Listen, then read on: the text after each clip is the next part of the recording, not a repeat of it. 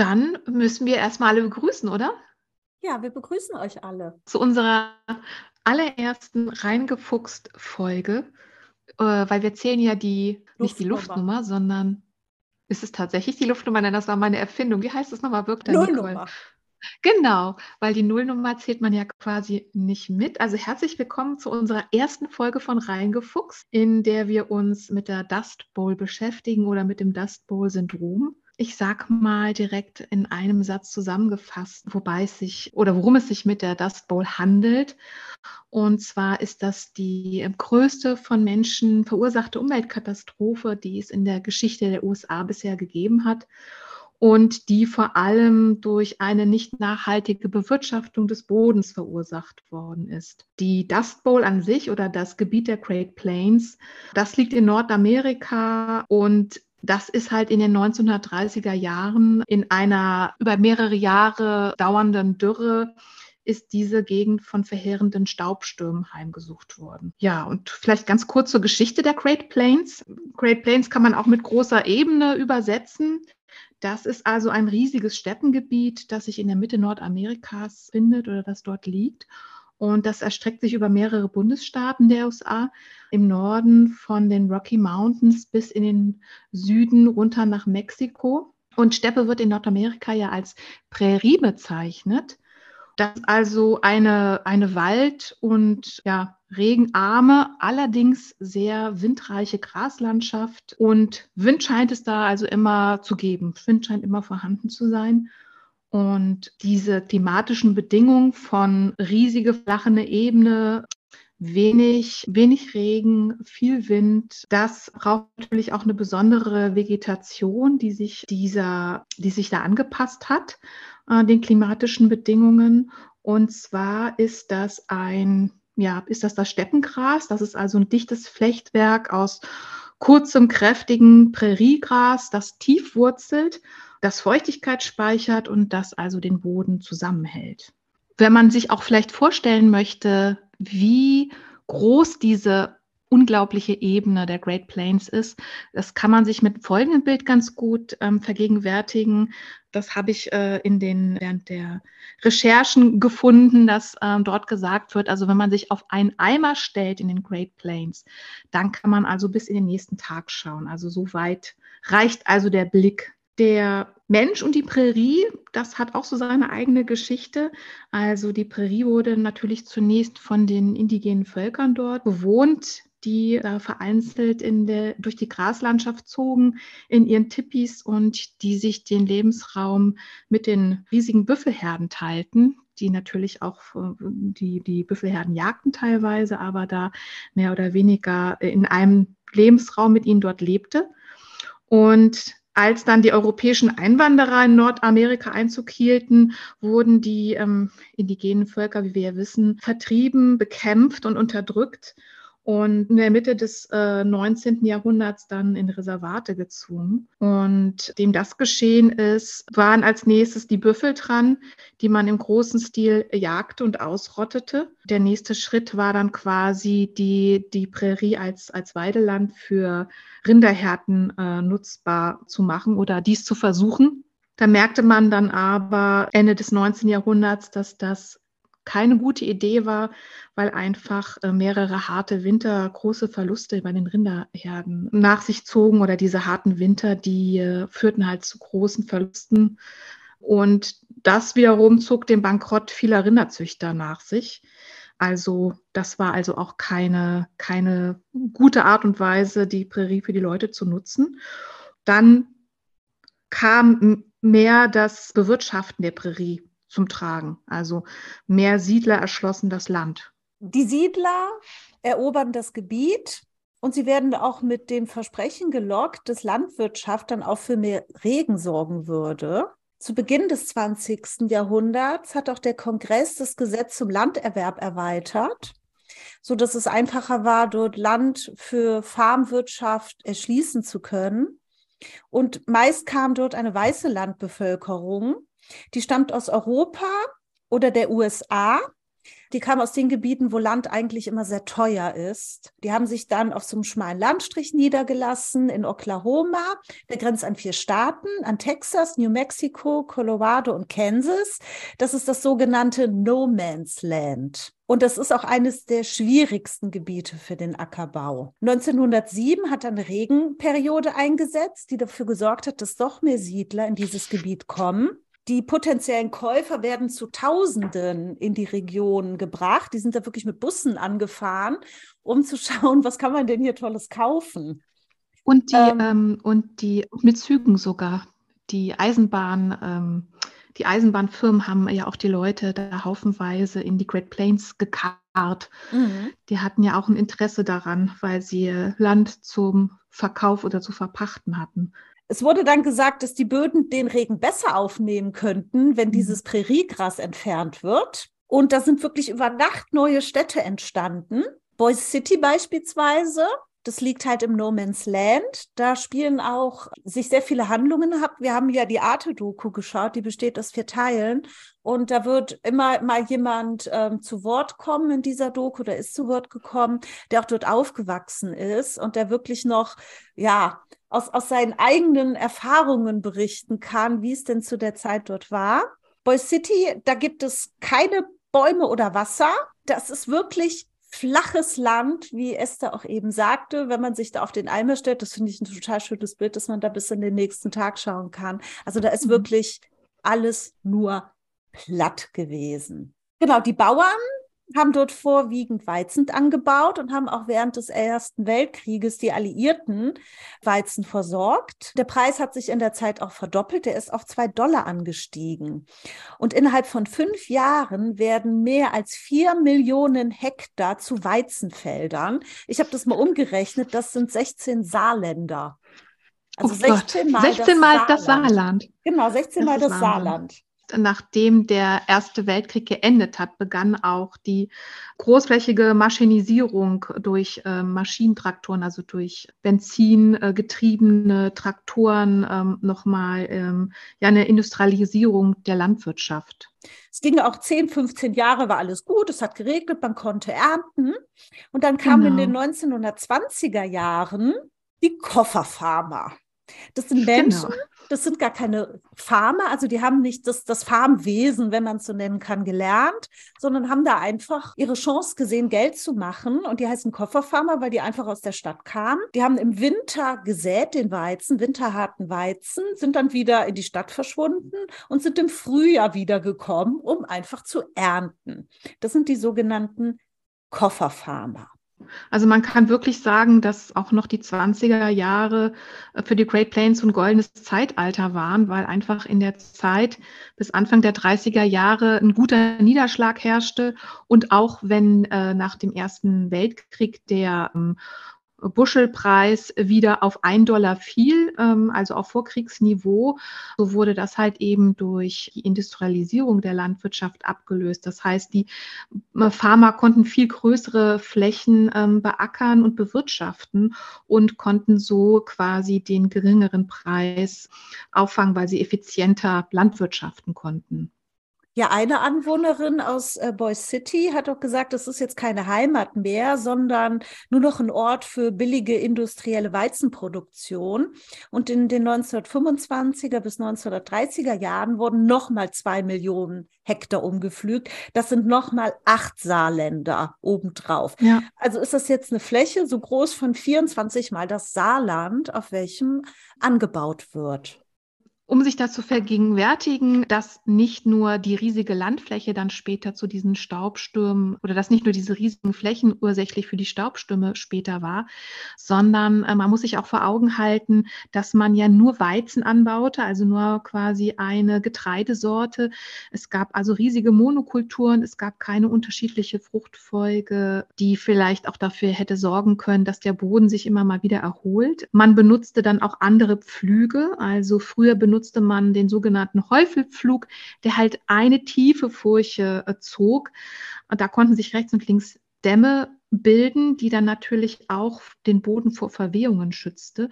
Und man hat stattdessen sogenannte Beetflüge benutzt, die dann mehrere Furchen nebeneinander direkt zogen, die aber nicht so tief waren und die den Boden dann der Erosion mehr Möglichkeiten gab später. Ja, man ist auch davon ausgegangen, dass der Boden unzerstörbar ist, dass es eine immergrüne Ressource ist, die einfach einen unerschöpflichen Reichtum bietet, der auch ja. niemals versiegt. Es gab ja auch 10, 15 Jahre lang ergiebige Regenfälle und die Menschen dachten, das Klima bleibt beständig, das wird für immer so bleiben und hat ganz verdrängt, dass es ja in den 1890er Jahren eine schwere Dürre gab. Das kennen wir ja auch mit dem Verdrängen aus der heutigen Zeit. Genau, also ähm, die wahren, ich sagen, die wahren Ursachen wollen wir uns lieber nicht angucken, weil das würde ja dazu führen, dass wir anders wirtschaften müssten. Stattdessen erzählen wir uns was anderes und dann müssen wir auch ähm, unsere Gewohnheiten nicht ändern. Genau, man schaut lieber, dass man so weiter so machen kann. Dass mhm. alles bleibt, wie es ist, halt nur irgendwie ein bisschen anders. Ja, dann ja. kam es am 29. Oktober 1929, das ist ja der bekannte Schwarze Dienstag zum Börsencrash. Crash. Und die Blase, die sich in den 20er Jahren aufgebaut hat, die ist geplatzt, was auch dazu führte, dass natürlich die Arbeitslosenzahlen stiegen und es zur großen Depression kommt. In den Great Plains aber sieht noch immer alles gut aus und die Handelskammer bewertet die Region auch als die wohlhabendste im ganzen Land. 1929 wurden sogar noch ungewöhnliche Rekordernten eingefahren. Error, Error, Error. ist aber nicht, schneide ich raus. Alles, alles gut. Dann kommt es aber auch in den ähm, Great Plains zu einem Konjunkturrückgang. Das bedeutet, dass die Preise für die Agrarerzeugnisse einbrechen. Und auch das genau. gesamte ländliche Amerika stürzt in eine Krise. Wir hatten ja vorher mal einen Preis pro Buschel von zwei Dollar. Der fällt jetzt in den 1930er Jahren, fällt er auf 70 Cent. Also ist doch ja. viel. Noch zur Info, was ein Buschel ist. Ich habe es doch erstmal falsch geschrieben. Ich habe es mit SCH geschrieben. Buschel ist super verkehrt. So. wie wird es geschrieben? Erstmal, wie wird es geschrieben und dann, wie, wie viel ist denn ein Buschel? Ich denke immer so an Haarbüschel, aber das ist ja nicht. Ich denke dann irgendwie ein Arm voll. so viel die Arme tragen können. Ja, genau. Also ein Buschel Weizen sind ungefähr 27 Kilo und ein Buschel Hafer sind beispielsweise 14 Kilo. Also sind schon ein paar Unterschiede. Ne? Okay. Vom, ja. Und hier wird ja Weizen angebaut bei den Great Plants. Das bedeutet, wenn wir von einem Buschel sprechen, sprechen wir circa von 27 Kilo. Man hat dann die Farmer gebeten, die Anbaufläche zu verkleinern aber verrückterweise haben sie sogar noch mehr angebaut, weil nämlich das, was an Einnahmen weggefallen ist, wollte man natürlich dadurch, dass man mehr verkaufte, zum niedrigen Preis wieder reinholen. Man darf ja auch nicht vergessen, viele haben ja auch Kredite aufgenommen, mussten diese zurückzahlen. Und das bedeutet, Einnahmenverluste ist auch eine Existenzbedrohung. Also, statt auf die Regierung zu hören und weniger anzubauen, ist man dazu übergegangen, ja. mehr anzubauen diese wahnsinnige Weizenproduktion ähm, in der, mit der Ernte 1939, die so sehr groß, sehr gut ausfiel, die führte zu überfüllten Silos. Da gibt es sehr schöne Aufnahmen oder sehr eindrückliche Aufnahmen von, ähm, von Großweizenhaufen, die sich also die ganze Straße entlang ähm, schlängeln quasi, weil die Silos schon überfüllt sind und der Preis fällt auf 25 Cent pro Buschel. Also ihr erinnert euch, gerade hatten wir noch 70 Cent, jetzt sind es 25 Cent und das deckt also noch nicht mal die Hälfte der Anbaukosten. Sprich, da lässt sich noch nicht mal mehr ein Gewinn heraus erwirtschaften für die Farmer.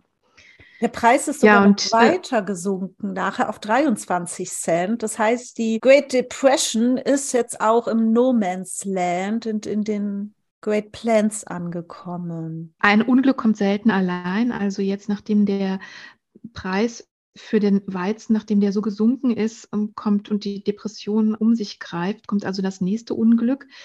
Der Winter 31, 32, der ist ungewöhnlich trocken. Das heißt, wir stehen hier am Beginn der jahrelangen Dürre. Und diese Trockenheit, die führt im Januar 1932 zu dem ersten großen und noch nie so dagewesenen Sandsturm. Das muss man sich wirklich so vorstellen, dass sich diese Sandstürme wie, ja, wie so ein Bergmassiv auftürmen und wenn die einen erreichen, einen in so ein düsteres oder die Umgebung in so ein düsteres Sandinferno verwandeln. Einfach alles umgeben und man auch davor nicht flüchten kann. Also man kann natürlich versuchen, sich mit befeuchteten Tüchern zu schützen, ähm, ins Haus zu gehen, aber überall da, wo auch Luft hinkommt, da kommt auch dieser ganz feine Sand oder Staub, kann man sagen, denn teilweise sind die Sandkörner so fein wie Mehl. Das kommt einfach überall hin. Man kann davor nicht flüchten. Ja, also es geht mit der Dürre weiter. Von dieser Art Sandsturm gab es 1932 auch 14 Stück, die sich mhm. äh, in diesem Zeitraum ergaben. Und die haben einen richtig großen Schaden angerichtet. Und die Preise sind auch erneut gefallen für Weizen. Jetzt sind wir bei 17 Cent pro Buschel. Wir waren ja mal bei 2 Dollar. Dann waren wir bei 25 Cent, bei 23 Cent. Jetzt sind wir schon bei 17 Cent. Und wir hatten ja vorher viel Weizen. Ja also Weizen im Überfluss. Das Problem ist, jetzt gibt es kaum noch Weizen zum Ernten. Im Herbst wird dann der Winterweizen ausgesät und alle haben gedacht, oh, es wird jetzt besser. Im nächsten Jahr können wir den ernten. Wir machen so weiter wie vorher. Und Leute haben gar nicht versucht, irgendwas zu ändern, sondern haben versucht, das altbewährte besser zu machen. Kennen wir ja auch irgendwoher, nicht wahr? Ja. Ja. Ähm, die Lage hat sich aber im ganzen Land verschlimmert, auch durch die große Depression. Es waren 10.000 Banken und Unternehmen, die schließen mussten, weil sie pleite gegangen sind. Und es haben sich Elendsviertel gebildet. Da haben tausende Menschen gewohnt. Das sind sogenannte Hoovervilles, weil sie Hoover an allem die Schuld gegeben haben und er zu der Zeit Präsident war. Was auch dazu führte, dass dann im November 1932 die Wählerinnen für Roosevelt gestimmt haben. Und sie hatten die Hoffnung, dass mhm. er das Land wieder aus der Krise führt. Das Problem ist aber, ein Präsident hat keinen Einfluss auf das Wetter. 1933 nee, hat es kein einziges Mal geregnet. Kein Mal. Und die Ernte wird auf acht Buschel pro Hektar geschätzt. Zum Vergleich, das waren vorher fast 60 Buschel äh, pro Hektar. Jetzt sind es nur noch acht. Und die Staubstürme nehmen zu. Wir hatten ja im vorangegangenen Jahr 14, jetzt haben wir 38. Ein Sturm im April dauerte beispielsweise auch 24 Stunden wenn man sich die Bilder von damals betrachtet oder auch die Filmaufnahmen, dann muss man sagen, dann kann man sich dieses Land wirklich ja wie so eine dystopische Sand- oder Wüstenlandschaft vorstellen. Also man sieht sehr, sehr charakteristisch sind zum Beispiel Bilder, dass sich nach ähm, Sandstürmen an den Häusern Dünen gebildet haben, die so hoch wie die Dächer sind. Also man kann quasi die Sanddüne hinaufspazieren und auf das Dach der Häuser gehen. Es gibt Verwehungen an den, an den äh, Zäunen wo sich dann auch ähm, äh, diese Prärie, ähm, dieses Präriebuschwerk verfängt und darin dann Sand. Die Straßen sind verweht, man kann keine Straßen mehr erkennen. Wenn man sich vorher die Prärie als grüne Landschaft vorstellt, dann haben wir jetzt da wirklich ja ein,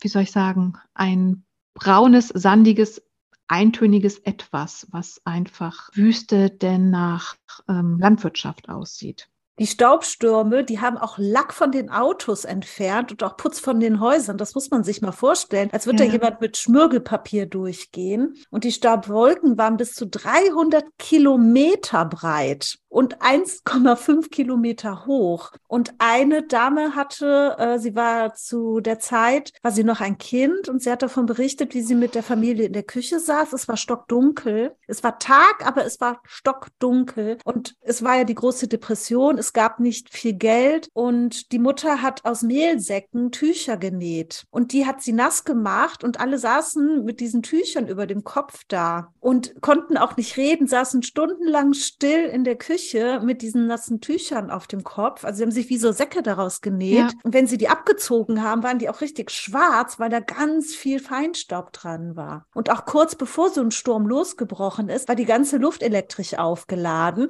was dazu führte, dass viele Ketten an ihre Fahrzeuge befestigt haben. Sonst hätte es nämlich ja. zum einen Kurzschluss gegeben. Und ein Mann hat auch berichtet, dass er sein Auto mal angefasst hat und ist dann umgefallen vor diesem Schlag. Man konnte sich auch, wenn diese Sturmzeit war, auch nicht die Hand geben, weil es einfach alles elektrisch man, aufgeladen war. Man hat sich dann Stromschläge gegenseitig versetzt. Das Problem war, Menschen wussten überhaupt nicht, wen sie verantwortlich machen sollten. Und es haben mhm. sich dann auch so kleine Treffen gebildet, sogenannte Erweckungstreffen. Da wurde Gott angefleht, doch irgendwas dagegen zu tun. Und da wurde einfach in lauter Verzweiflung, weil man nicht wusste, wer ist schuldig, wer kann es ändern, ne? wie, wie kommen wir hier wieder raus, mhm. wurde sich an Gott gewendet. Und die Dürre hat das ganze Jahr 1933 angehalten. Dann gab es quasi einen Sturm, der die Aufmerksamkeit des ganzen Landes und auch des Präsidenten dann auf die Dust Bowl zog.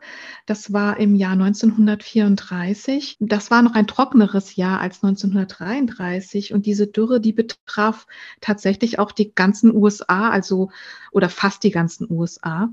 Ja, das war nämlich von ähm, 38 Bund, äh, 48 Bundesstaaten, waren es 46, genau. die von der Dürre im Griff gehalten wurde. Und in diesem Dürrejahr entwickelte sich am 9. Mai eine ganz massive Wetterfront äh, mit Startpunkt in der Dust Bowl in, in Nebraska. Dort wurden dann eine unglaubliche Menge von 350 Millionen Tonnen Staub quasi tausende Meter hoch in die Luft gesogen. Der Sandsturm, der trug sich, trug sich dann über mehrere Tage durch die ganzen USA. Also der ging nicht nur durch, durch die Dust Bowl, der zog dann weiter an Chicago vorbei und langte dann schließlich in New York und auch in Washington ähm, an und schlug sich dann äh, sogar auf dem Schreibtisch äh, Roosevelts nieder. Und dann können wir uns ja vorstellen, wenn du also an deinem Schreibtisch sitzt als Präsident und du hast quasi den Beweis der landwirtschaftlichen Probleme auf deinem Schreibtisch liegen,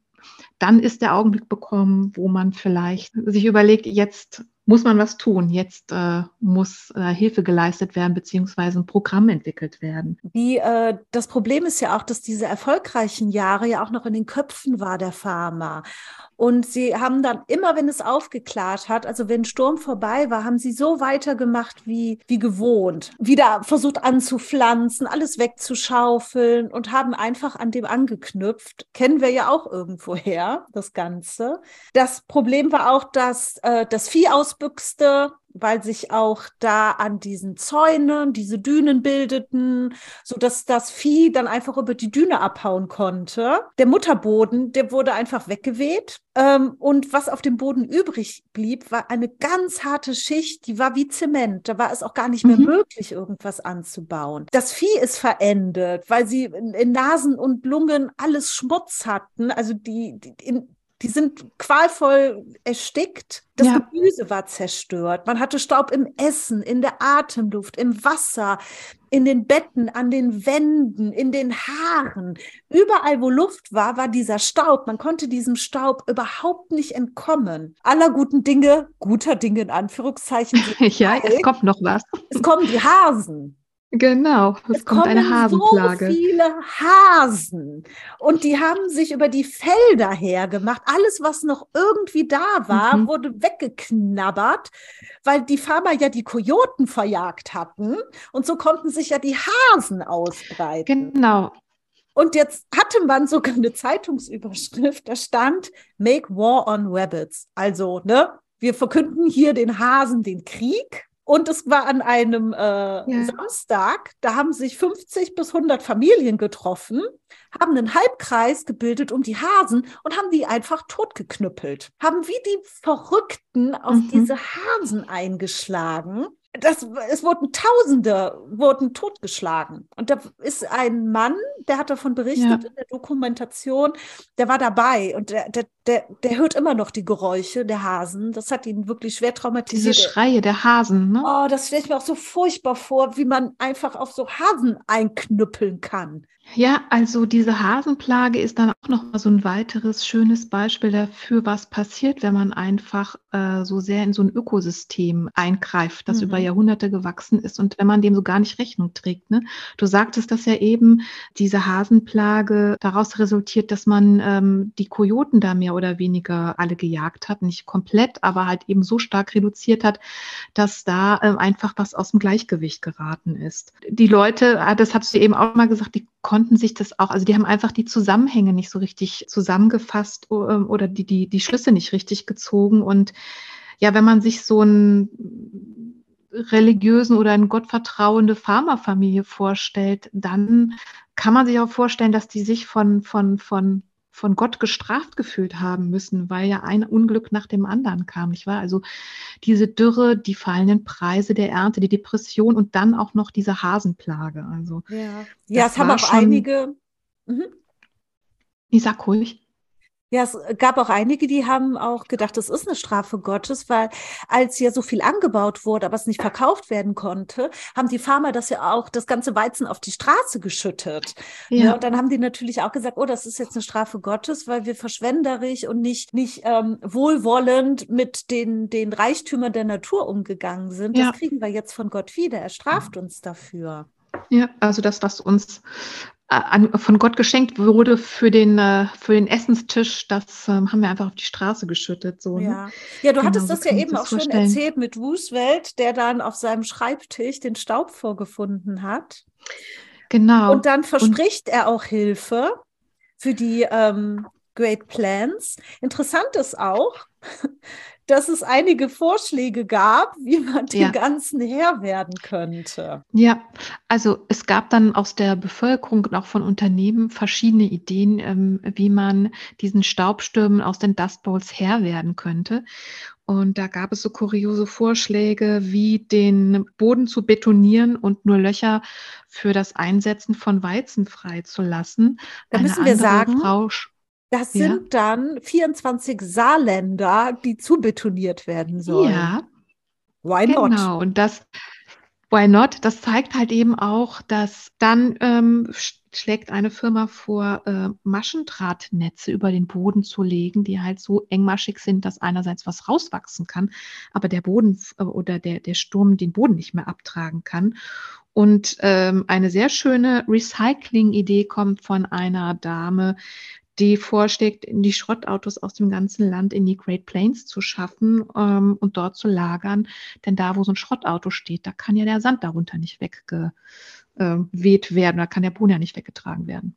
Man muss sich auch mal klar machen, von welcher Fläche wir hier sprechen, die einbetoniert werden soll oder die mit, mit Schrottautos oder Maschendraht bestückt werden soll. Das sind 24 Saarländer die da bearbeitet werden müssen. Es ist offensichtlich 1934, dass das eine der schlimmsten Umweltkatastrophen der Geschichte ist, die sich da ereignet. Auch der Bodenrichtpferd in der Region Boy City ist um 90 Prozent gefallen und das Theater dort hat geschlossen. Aber die Menschen haben so gebettelt, dass es wieder geöffnet wird, dass es wieder öffnete, weil sie einfach die Filme brauchten, um sich von den Problemen abzulenken. Die Menschen sind immer ärmer geworden in dieser Region. Ich meine, sie sind im ganzen Land ärmer geworden durch die große Depression. Und beispielsweise hat ein 13-Jähriger Selbstmord begangen, weil er den Eltern den teuren Kauf der Schulbücher ersparen wollte. Das muss man sich ja wirklich mal vorstellen. Die Staubstürme haben auch 1935 zugenommen. Es gab beispielsweise in der Stadt Kansas nur 13 staubfreie Tage im ganzen Jahr. 13 von 365. Nur 13. Da sind auch noch schwarze Blizzards hinzugekommen. Menschen bekommen auch keine Luft mehr und ersticken, weil alles ja. voll mit diesem Feinstaub ist. Und die Schutzbrillen sind ausverkauft. Das Problem ist, die Lieferung kommt nicht durch, weil die Eisenbahn in einem Staubsturm feststeckt. Und genau eine Krankheitswelle breitet sich auch aus. Es gibt Hustenanfälle, Übelkeit, hohes Fieber und Brustschmerzen, die sogenannte Staublunge. Und es hat auch einer der das miterlebt hat, gesagt, dass erst die Ernte vernichtet wurde, dann das Vieh und jetzt die Kinder, weil das auch mhm. viele Kinder betroffen hat mit diesen Staublungen und auch viele ältere Menschen, aber natürlich auch jüngere. Und es wurden auch Staubmasken getragen. Und eine Frau war damals noch ein Kind und hat berichtet, dass ihr anfangs diese Masken auch Angst gemacht haben und später fand sie sie nur noch lästig. Das hat mich auch ein bisschen an Corona erinnert, dass am Anfang alle die Masken ja. tragen und später sind die für viele einfach nur noch lästig und ne, man, man ja. trägt sie dann gar nicht mehr. Das konnte man ja. hier ja auch beobachten. Rote Kreuz, das ruft dann äh, in diesem No Man's Land, also in diesem äh, Bereich, das besonders stark von den Staubstürmen betroffen ist, den medizinischen Notstand aus. Also müssen uns ja vorstellen, dass es da auch oft nur einfach kleine Dörfchen, Städtchen gibt oder einfach nur Farmen, die so einsam ähm, da liegen und wo Ärzte weit entfernt sind. Und die Leute haben sich da wirklich versucht, mit den einfachsten Mitteln zu behelfen, wie jetzt zum Beispiel ähm, Terpentin auf die Brust zu geben oder Zucker mit Paraffinöl ähm, zu versetzen und das als Hustensaft zu nehmen, ne, weil wir eben von, der, von dem Problem mit der Lunge und dem Staubeinatmen sprachen und dass das halt besonders Kinder betroffen hat. Also ähm, das war wirklich eine gesundheitliche, sehr, sehr große Belastung für die Kinder und auch für die Familien. Am 14. Ja. April ja. 1935 ist ein Sonntag, der wird Schwarzer Sonntag getauft und niemand, der ihn erlebt hat, der kann ihn vergessen und niemand, der ihn überlebt hat, weiß eigentlich so richtig, wie er ihn überlebt hat. Ja, und dieser schwarze Sonntag, der 14. April, der ist auch ursächlich für den Namen oder für die Bezeichnung Dust Bowl. Da war nämlich auch äh, an dem Tag ein Reporter unterwegs, ein Journalist, der Robert Geider, der also damals sich in den Great Plains aufhielt und auf der Flucht vor dem Sturm in äh, äh Boise City landete und am nächsten Tag darüber einen Artikel schrieb und die Gegend dann als Dust Bowl bezeichnete aus dem ja dann später das Dust Bowl-Syndrom wurde. Ja, und dieser Sturm, der gilt quasi als, als Marker für den für so ein Umdenken beziehungsweise ähm, für die große Entscheidung, ähm, bleiben wir hier oder ziehen wir weg? Also das war quasi das erste große Ereignis, was dann ähm, die erste große ähm, Migrations- oder Fluchtbewegung ähm, auslöste in den Great Plains. Weil man muss sich natürlich vorstellen, die Menschen, die sind einfach nach fünf Jahren Dürre mürbe, sind finanziell, physisch und psychisch am Ende. Äh, die große Depression, die Weltwirtschaftskrise kommt ja noch oben drauf. Man fühlt sich verlassen, von Gott verflucht und verstoßen quasi. Ja, das führt halt natürlich dazu, dass viele Menschen sich fragen, hat das noch einen Sinn, hier zu bleiben? Äh, und diese drei Wörter, die so typisch sind in den Great Plains, nämlich uh, if it rains, fragen sich dann manche gar nicht mehr, sondern die sagen sich dann, wir ziehen jetzt weg. Ja, viele haben aber auch verzweifelt weitergemacht. Äh, was ich sehr interessant fand, war, äh, damals hatten die Mehl- und Zuckersäcke Blumenmuster. Und das führte ja. dazu, dass man, weil man ja Geld sparen musste und weil auch teilweise gar kein Geld mehr vorhanden war, dann Frauen aus diesen äh, Säcken, die diese Blumenmuster hatten, Kleidung genäht hatten. Und das führte dazu, dass viele dieselbe Kleidung anhatten, mhm. dieselben Mehl- und Zuckersäcke einfach äh, weiter äh, verwertet haben. Es gab auch viele, die Unterstützung beantragen mussten. Worüber ich mich gewundert habe, war, dass das immer in der Zeitung veröffentlicht wurde, welche Familie Unterstützung beantragt genau, hat. Ja. Da habe ich mich gefragt, why? Also das ja. ist ja auch so ein, so ein soziale Marker, den du jemanden gibst. Jetzt hat Herr, weiß ich nicht, Herr Smith aus der Wood Lane musste Hilfe beantragen. Und das steht in der Zeitung. Also finde ich sehr irritierend. Zumal ja die Listen dann lang und länger wurden und schon einen großen Teil der Zeitung ausmachten, wer alles auf der äh, Relief, so hieß, glaube ich, dieses Programm, wer Relief in Anspruch nahm und halt so eine Art Care-Paket kam. Ja, es gab auch äh, Sozialarbeiter und Sozialarbeiterinnen, die Familien dort besucht haben und dann berichtet haben, dass diese Familien eine innere Haltung bräuchten. Sie bräuchten neues Vertrauen in etwas. Das hat mich so ein bisschen an unsere ähm, Frau, ach, wie heißt sie nochmal? Ähm, ah, äh, Arbeiteswürde für diese Menschen. Aber das würde für diese Menschen. Auf der Zunge SPD, Frau. Frau. Nahles? Ja, danke. Das hat mich super an Frau Nahles erinnert. Ja. Die dann durch die Familien zieht und sagt, die brauchen eine innere Haltung, die müssen sich wieder an was festhalten. Ich habe gedacht, nee, die brauchen einfach Geld, um nicht zu verhungern. Also ja.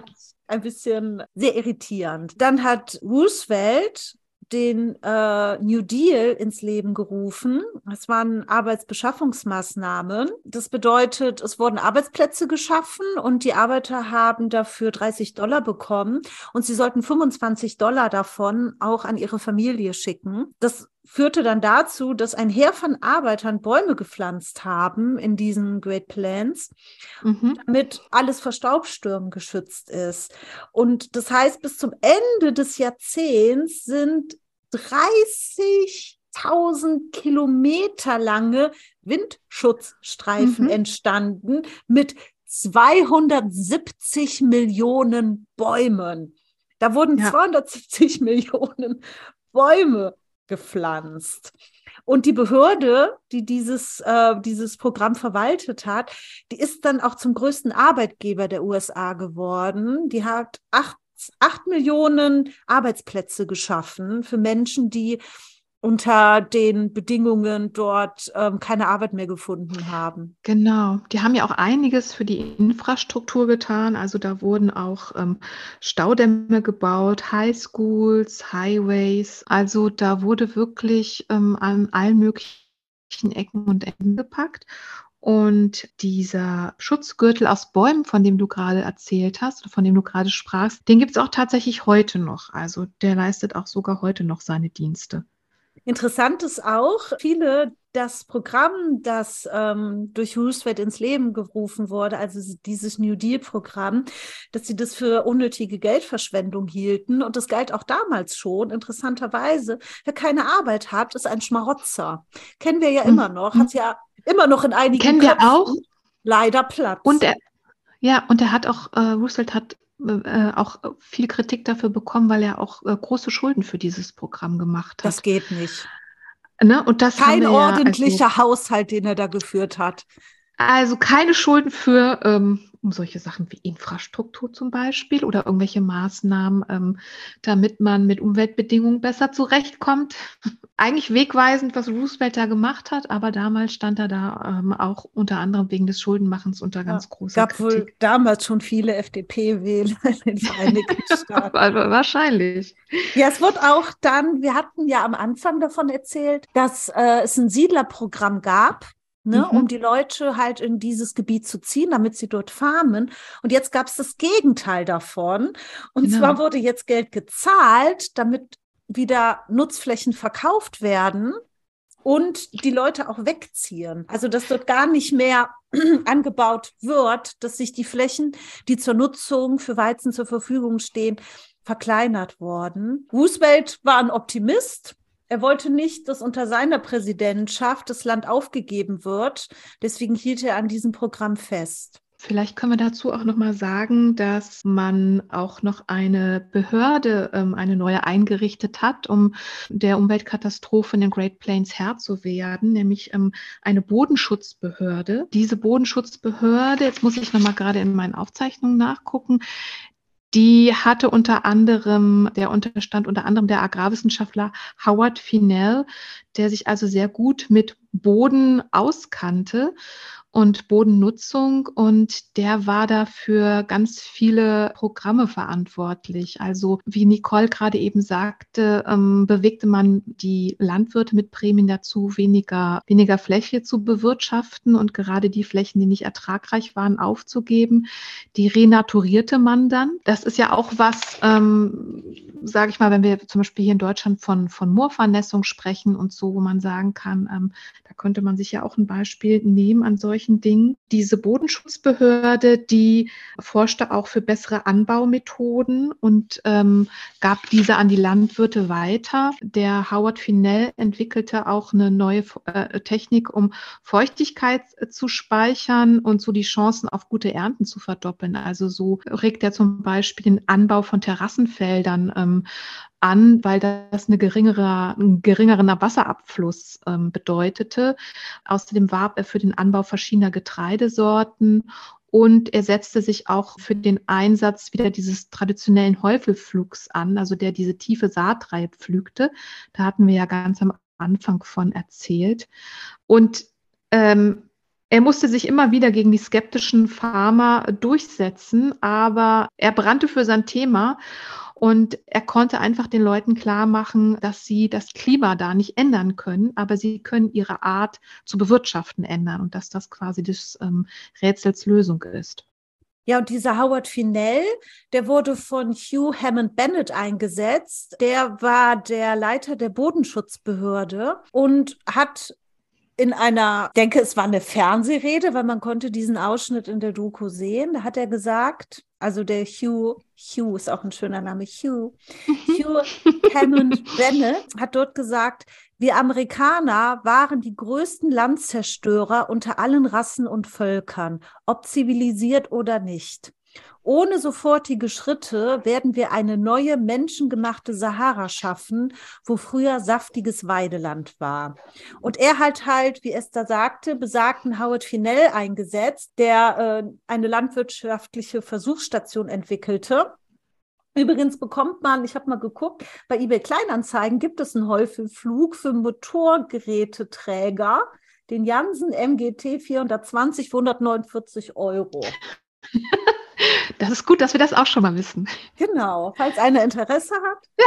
Also Bennett schickte dann Finell nach Texas zu der ähm, sogenannten Operation Dust Bowl. Und mhm. dort sollten, wie Esther gerade auch schon sagte, kritische Farmer von der neuen Technik überzeugt werden. Ich bin ein bisschen irritiert, weil ich mich frage, hätte man nicht auch einfach ein Gesetz verabschieden können, weil die Lösungen, die dort vorgeschlagen wurden, die haben natürlich Zeit gebraucht, aber die Zeit läuft ja den Bewohnern dort davon. Und wir sehen ja. das ja jetzt auch. Es wird ja von Eigenverantwortung gesprochen, aber mal ein Gesetz zu verabschieden, wir fahren jetzt nur noch 120 auf Autobahn oder jegliches, ja. Ne, wird ja auch nicht umgesetzt. Und wir haben ja auch keine Zeit gerade. Die Zeit läuft uns genauso davon. Ja, das stimmt. Das kann ich dir auch nicht sagen, warum die nicht einfach da mehr Gesetze erlassen haben. Vielleicht ähm, ist da die Politik zu liberal. Ich kann es dir gar nicht sagen. Ja, hat mich auf jeden Fall sehr irritiert.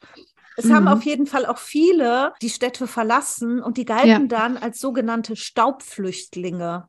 Also fand ich auch interessant, dass es da einen eigenen ähm, Namen für gab. Ja, 1936 haben die Sandstürme sogar noch zugenommen und die Gegend, die glich einfach einer Mondlandschaft. Also da war alles tot, da war nur ja. Sand, da war, da war nichts mehr.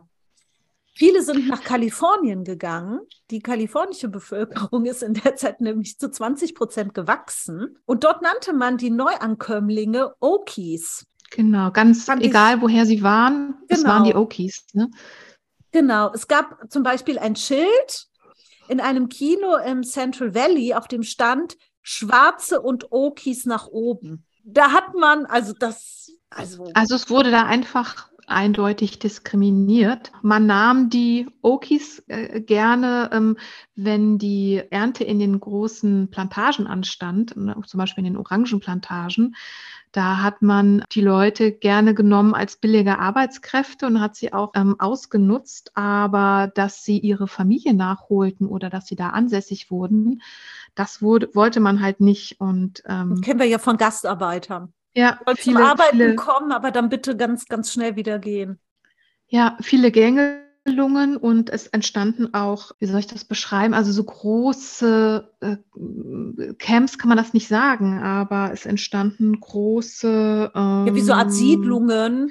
Siedlungen, wo die Arbeiter mit ihren Familien lebten, also wirklich unter widrigsten mhm. Bedingungen in irgendwelchen selbstgebauten Baracken aus, aus, aus Blech, nicht richtig mit sanitären Anlagen, also dementsprechend gab, kam es dort dann immer wieder zu, zu Seuchen und solchen Dingen. Ja, okay, ist ja auch die Bezeichnung für ähm, die Menschen, die aus Oklahoma kamen, aber man hat dann irgendwann alle, die zum Arbeiten kamen, einfach Okies genannt, unabhängig davon, wo sie herkamen. Und die Menschen mussten auch mit ähm, anderen Arbeitern konkurrieren, beispielsweise aus Lateinamerika oder den Philippinen, um die um die Jobs, die es dort in dem Bereich gab. Es gab sogar Schilder, da stand drauf, Okis geht nach Hause. Ja. Ne? Und sie wurden genau. halt wegen ihres Hindlerweltlerischen Verhaltens in Anführungszeichen und wegen ihrer Armut von den Kaliforniern, also auch natürlich nicht von allen, aber von einigen, abwertend betrachtet. Jan Oki scheint auch für sie etwas Tölpelhaftes zu sein, auf das man, ne, auf diese Menschen kann man ähm, herabschauen. Wir haben eine ganz gute Dokumentation über diese Fluchtbewegung aus den, nicht nur aus den Great Plains, sondern aus den ganzen USA hin nach Kalifornien, weil äh, man 1936 mit so einer staatlich geförderten Dokumentation der Resettlement Administration begann, also dass man Fotografen dafür engagierte, einerseits die, die Flüchtenden zu fotografieren, andererseits aber auch die Leute des New Deal-Programms. Also man wollte nicht nur das Elend dokumentieren, sondern man wollte auch dokumentieren, was es an Fortschritte ähm, durch den New Deal gab und durch die neu geschaffenen Jobs. Dadurch haben wir auch heutzutage noch wahnsinnig viel Aufnahmen und ein gutes Bildarchiv, was uns einfach einen sehr guten Eindruck darüber verschafft, wie es den Leuten damals ergangen ist, weil die Fotografen damals den Auftrag bekommen haben, tatsächlich ja die Leute, die Menschen in ihrer, wie soll ich sagen, in ihrer Gefühlswelt abzulichten, also äh, auf den, den, das, den, den Blick auf das Gesicht, auf die Augen zu richten, die Emotionen zu zeigen. Ähm, es gibt ein ganz berühmtes Bild von der Dorothea Lang, das heißt äh, My Grandmother. Das kann gut sein, dass ihr das auch kennt. Das zeigt halt eine Frau, die also wirklich so ein ganz sorgenvolles Gesicht hat und die so ähm, in die Kamera blickt und sie hat rechts und links zwei Kinder neben sich eng umschlungen sitzen, die aber nicht in die Kamera gucken, sondern die äh, ähm, weggucken, ähm, hinter sich gucken und die sitzen vor so einer kleinen ja, Planbaracke, sage ich mal. Also das ist ein ganz ikonisches, berühmtes Bild aus der Zeit. Ja, was ich auch sehr interessant fand, ist, dass überlegt wurde, dass man die Grenzen dicht macht für Menschen, die dem Staat möglicherweise äh, auf der Tasche liegen könnten. Ja. Also, ne? Keine also Einwanderung also genau in unser Sozialsystem. Die Menschen an der Grenze abzuweisen bzw. zu kontrollieren, das gehörte mit zu dieser Gängelung, dass ähm, die Kalifornier nicht zu viele Okis in ihrem Land haben wollten. Da mussten die Leute dann eine bestimmte Anzahl von Dollars vorweisen können, um ähm, tatsächlich in Kalifornien einreisen zu können oder schon ein Jobangebot haben oder auch andere Dinge. Also das Leben wurde denen wirklich nicht leicht gemacht. Ja, die Grenzen sind dann nicht geschlossen worden. Es wurden aber 125 Polizeibeamte an die wichtigsten Grenzübergänge zu ähm, Arizona, Nevada und Oregon verlegt. Und die haben dort die Menschen, die äh, einreisen wollten, versucht einzuschüchtern. Und ein Mann hat auch die Geschichte seines Vaters erzählt. Der kam nämlich ins Gefängnis, als er die kalifornische Grenze überquerte hatte nämlich nur 50 Dollar dabei. Er ist aber der Haftstrafe entgangen, weil ein ehemaliger Nachbar wusste, dass er kommt und äh, er bei ihm wohnen konnte. Und somit galt er nicht als Landstreicher. Es war auch keine illegale Einreise. Ja, er wurde nicht verurteilt. Es, für illegale Einreise, das ist bei uns auch eine Straftat in Deutschland. Da kriegst du bis zu einem Jahr Gefängnis für. Und ich denke mhm. mal, die Menschen, die damals nach Kalifornien wollten, haben auch Glück gehabt, weil das Pfefferspray ist doch erst 1973 in der heutigen bekannten Form entwickelt worden. Wer okay. weiß, wie es sonst da ausgesehen ja. hätte. Ein Sohn hat doch gesagt, er wäre lieber Zuhälter oder Dieb geworden als Farmer, weil man kann halt als Zuhälter oder Dieb nicht pleite gehen. Es war immer seine Motivation, dass er nie an dem Punkt Max, kommt, an dem, sein, an dem sein Vater war. Er ist auch kein Farmer geworden, er ist auch nicht pleite gegangen, Zuhälter ist er auch nicht geworden. Er hat nicht verraten, was, aber zumindest ist er ja. kein Zuhälter geworden, hat was er gesagt. Was heißt zumindest, ne? ja. Auch kein Dieb, genau. Ich war ganz froh darüber, sagte er. Ein ähm, Mann hat auch berichtet, dass sein Vater ähm, sich einen Aufkleber aufs Auto gemacht hat. Das hatten nämlich viele dort äh, in Kalifornien. Da stand drauf Peaceful Valley. Dem Vater gefiel das auch und er hat es sich auch auf sein Fahrzeug gemacht. Aber Arbeitskollegen haben das V durchgestrichen, sodass dort nur noch stand Peaceful Alley. Und alle wussten daher, dass er aus einem Armenviertel kommt. Mhm. Da wurde er auch echt nochmal äh, stigmatisiert. Ja, dann zurück zu den Stürmen. Es gab ja. 1937 110 Stürme. Und der einzige Unterschied zwischen der Sahara und den Plains ist, dass in der Sahara niemand versucht, irgendwas anzubauen. Genau, das war. Niemand ist da so verrückt und versucht in der Sahara was anzubauen. Und der Boden, der vormals die Menschen ernährte, der richtet sich jetzt gegen die Menschen und zerstört eigentlich alles, was sie haben. Ja. Genau. Im April 1937 haben äh, Farmer aus fünf Bundesstaaten einen Brief an die Regierung verfasst, weil die Probleme einfach in der Dust Bowl zu groß war für die Farmer, die noch übrig geblieben sind und die noch nicht gegangen sind. Und sie brauchen einfach Hilfe. Waren Menschen, die diesen Brief verfasst haben, die eigentlich keinerlei Einmischung vom Staat duldeten. Mhm. Und wenn sie schon um Hilfe bitten, heißt das wirklich, dass sie mit dem Rücken zur Wand stehen, weil sie eigentlich eher regierungsfeindlich waren oder als ja. regierungsfeindlich beschrieben wurden. Aber sie hatten seit sechs Jahren keine Einkünfte mehr und seit fünf Jahren keine Ernte und sie wussten einfach nicht mehr weiter. Das war die ungewöhnliche Maßnahme. Ich finde es sehr lustig, dass das als ungewöhnliche Maßnahme beschrieben wurde, weil ich eigentlich dieses Gott anbeten und ne, das, das, ich, das ne? wäre für mich eher ungewöhnlich und nicht um eine Regierung um Hilfe zu bitten. Also es ist ja. schon interessant, was äh, der eine oder andere dann als ungewöhnlich brandmarkt. Genau, diese Farmer haben auch von jedem Landbesitzer verlangt, dass sie Stoppelfelder stehen lassen und dass auf so Bruchflächen Zwischenfrüchte gepflanzt werden. Und sie forderten einen Ausnahmezustand, damit das durchgesetzt werden kann. Und dass auch Eigentum, wenn eine Misswirtschaft vorliegt auf dem Grund und Boden, dass das beschlagnahmt werden kann. Es gab auch Bezirke, die haben behördliche Enteignung und auch Verhaftung durchgeführt, was natürlich sehr autoritär ist für The Land of the Free. Ja. Also das kann man sich gar nicht vorstellen. Da ist freie Rede alles und dann kommt jemand und beschlagnahmt bei einer Missernte den Grund und Boden. Also das ist ja eine Maßnahme, die würde ich in den Vereinigten Staaten überhaupt nicht, also die würde ich da gar nicht zuordnen, dass die ähm, dahin äh, äh, tendieren. Es werden des Weiteren auch Bodenschutzbezirke eingerichtet, damit man gemeinsam bessere Anbaumethoden ähm, etablieren kann. Und die Regierung kauft so viel Land wie möglich von den geflohenen Siedlern zurück. Dort soll wieder Grasland renaturiert werden. Mhm, Kleiner genau. Fun Fact, das, äh, mein Word kennt nur denaturieren. Also etwas seinen Zustand. renaturieren? Nee, also es kennt Kennen wir nicht. also etwas seinem Zustand berauben, aber renaturieren kennt Zurückführen. mein. Nee, das kennt mein Wort nicht. Das ja, es wird äh, schon seinen Grund haben. Seltsam, seltsam. Es ging also darum, dass man so viele Farmer wie möglich dazu bewegte, dass sie weniger anbauten und man hat sie sogar dafür bezahlt, dass sie nichts anbauen. Sie konnten also ihr Land behalten, aber sie haben im Herbst nichts gesät und haben dann das Geld von der Regierung bekommen, damit sie überleben konnte. Mhm. Und das sollte so lange laufen, bis bessere Zeiten kommen, aber es weiß natürlich niemand, ne, wie lange dauert das und wie lange dauert das, ja. die, wann kommen wieder die besseren Zeiten. Also eigentlich bedeutet es, dass die Regierung die Landwirtschaft übernahm und das ist auch noch bis heute so. Die Anzahl der gefährlich erodierten Felder kann also trotz anhaltender Stürme halbiert werden durch das Zurückkaufen von Flächen und das Bezahlen der Farmer dafür, dass sie nichts anbauen.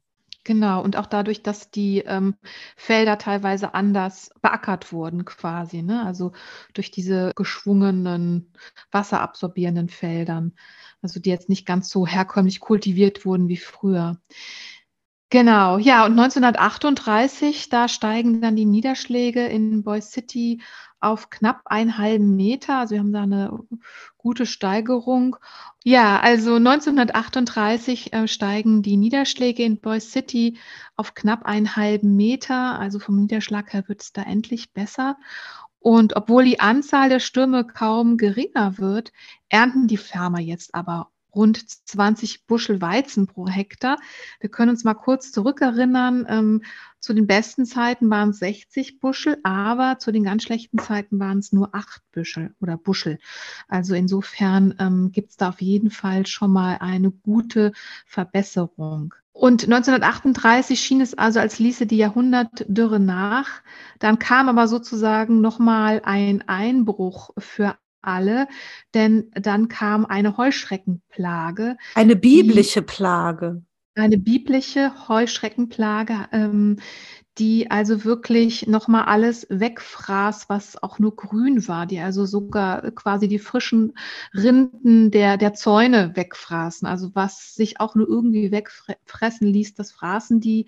Eisenbahnen ähm, konnten nicht weiterfahren, weil die Schienen von ähm, zerfahrenen Heuschrecken verstopft waren. Lässt sich also überhaupt gar nicht vorstellen, wie biblisch das sein gewesen muss.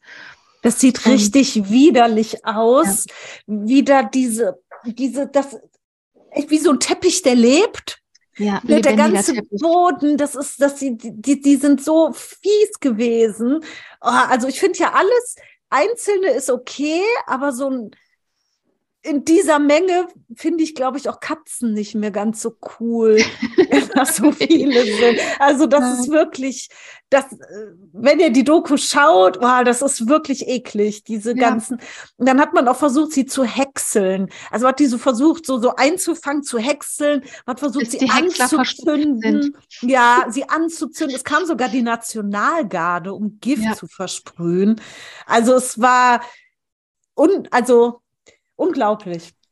Es war also quasi nochmal ähm, eine große Prüfung, aber 19, Anfang 1939 verkündete die Bodenschutzbehörde dann endlich, dass der Boden ähm, dank besserer Anbaumethoden nach sieben Jahren ähm, im besten Zustand jetzt sei. Und na, bis Ende des Jahres, also bis Ende 1939, schrumpfte die Dust Bowl auch auf ein Fünftel ihres, ihrer ursprünglichen Größe. Also ähm, das Gebiet, was man als wüstenartig bezeichnen musste, das schrumpfte sehr. Anfang der 40er Jahren werden die Ernten äh, auch dank der immer besser werdenden Niederschläge viel ertragreicher. Und, äh, durch den Zweiten Weltkrieg steigen auch die Preise wieder, wie einst im Ersten Weltkrieg oder ähnlich wie im Ersten Weltkrieg. Es gab noch eine ganz kitschige Szene in den 1939er Jahren. Roosevelt ist mit dem Zug nämlich angereist und Ah, wo war der? Genau, nach Amarillo in Texas. Das ist die größte Stadt der Dust Bowl.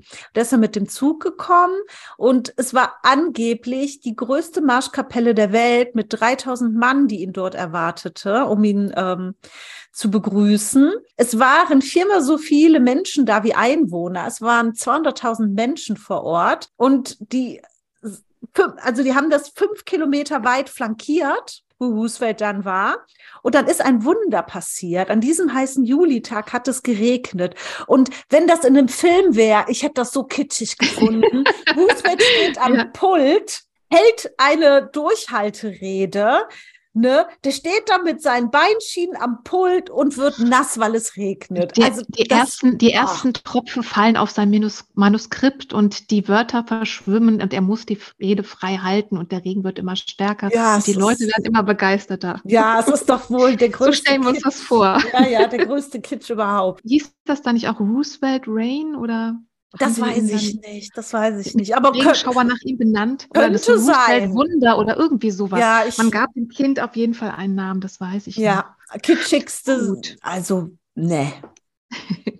Also bis 1945 vergrößerte sich also die Weizenanbaufläche wieder auf rund 1,5 Millionen Hektar. Das sind 4,6 Saarländer. Gut, gut, da sind wir wieder bei den Saarländern. Und ja, wer kehrte wieder zurück? Also die Spekulanten und die Kofferfarmer, die kommen also jetzt auch wieder zurück. Das ist vielleicht äh, das untrüglichste Zeichen, dass es wieder bergauf geht. Der, die Werte der einzelnen Landparzellen, die steigen um das Zehnfache und mehr. Ähm, und das, das waren nämlich vorher so 10 Dollar und jetzt teilweise ja. 100 oder auch 200 Dollar für eine. Parzelle. Es ist ja. unglaublich. Und Finell hat auch gewarnt, dass das gleiche genau. Spiel wieder von neuem beginnt. Genau, das war so der Zeitpunkt für Finell ähm, zu warnen. Und wir sehen vielleicht am Ende, dass auch gar nicht so Unrecht hatte.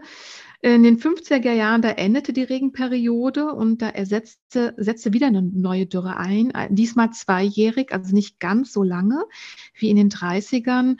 Die Stürme, die nahmen auch wieder zu, aber der Schaden, der hielt sich damals in Grenzen, da einfach viele Farmer ähm, nach wie vor ha ähm, Howard Finells Methoden beherzigt hatten und äh, nach seinen Methoden bewirtschafteten. Und außerdem darf man natürlich auch nicht vergessen, dass der Staat fast 1,5 Millionen Hektar Land aufgekauft hatte. Sechs Saarländer. und das zu Präriegras renaturiert hat. Genau, und dieses ja, also Präriegas hält auch die äh, Bodenerosion in Schach. Genau, weil wir haben ja ganz am Anfang einmal kurz erwähnt, dass das so tief wurzelt und ähm, die Feuchtigkeit im Boden hält und einfach durch seine, sein, seinen flechtartigen Zusammenhalt natürlich auch den, den Boden zusammenhält. Man könnte meinen, alles ist gut, genau, alles hat sich zum Besseren gewendet, aber die Farmer haben dann angefangen, das fing, glaube ich, auch in den 50er Jahren an, äh, nicht den Himmel anzuzapfen, sondern ähm, das Grundwasser, was unter den Great Plains liegt, nämlich das Ogallala-Reservoir. Das ist ein unterirdisches Wasserreservoir, das in der letzten Eiszeit entstanden ist. Und dieses jahrtausendalte Wasser, das wird also heute auch noch abgepumpt und damit bewässert man zum Beispiel Maisfelder. Wir wissen ja, dass Mais noch mal mehr Wasser braucht als Weizen. Dieses Ogallala-Reservoir, das war im Durchschnitt ursprünglich bis zu 30 Fuß tief. Mittlerweile ist es nur noch 15 Fuß tief, also gut die Hälfte ist aufgebraucht. Und Berechnung nachzufolge reicht es, wenn es jetzt weiterhin so benutzt oder verwendet wird, reicht es noch etwa 20 Jahre. Und dann ist dieses Reservoir aufgebraucht. Dann gibt es irgendwann ähm, kein Trinkwasser mehr, weil in den 50er und 60er Jahren mit Trinkwasser Schweinefutter angebaut werden musste. Ja. Das ist ja völlig irre. Ja, man ja, steht da so ein bisschen erstaunt davor und denkt sich, ja, wo, wo ist denn dieses nachhaltige Denken geblieben, was von äh, Leuten wie Finell zum Beispiel ausgegangen ist? Also der würde ja, wenn er das jetzt betrachten würde, wahrscheinlich die Hände über den Kopf zusammenschlagen. Weiß ich nicht, was ich dazu sagen soll, Esther. Das ist völlig verrückt. Hast du nicht noch ein schönes Zitat, äh, mit dem wir vielleicht enden können? Aber hallo. Oder aber tschüss, ja. Und zwar aus dem Buch Whose Names Are Unknown. Das ist von Zanora Bebb. Damit enden wir jetzt. Ich hoffe, es ist nicht zu betrüblich, aber so ist das Leben. Ihr mit all eurem Komfort und eurer Bequemlichkeit habt keine Ahnung, wie diese Menschen überleben. Sie ertragen alles, weil es keinen anderen Ausweg gibt. Manche werden sterben, alle anderen müssen überleben.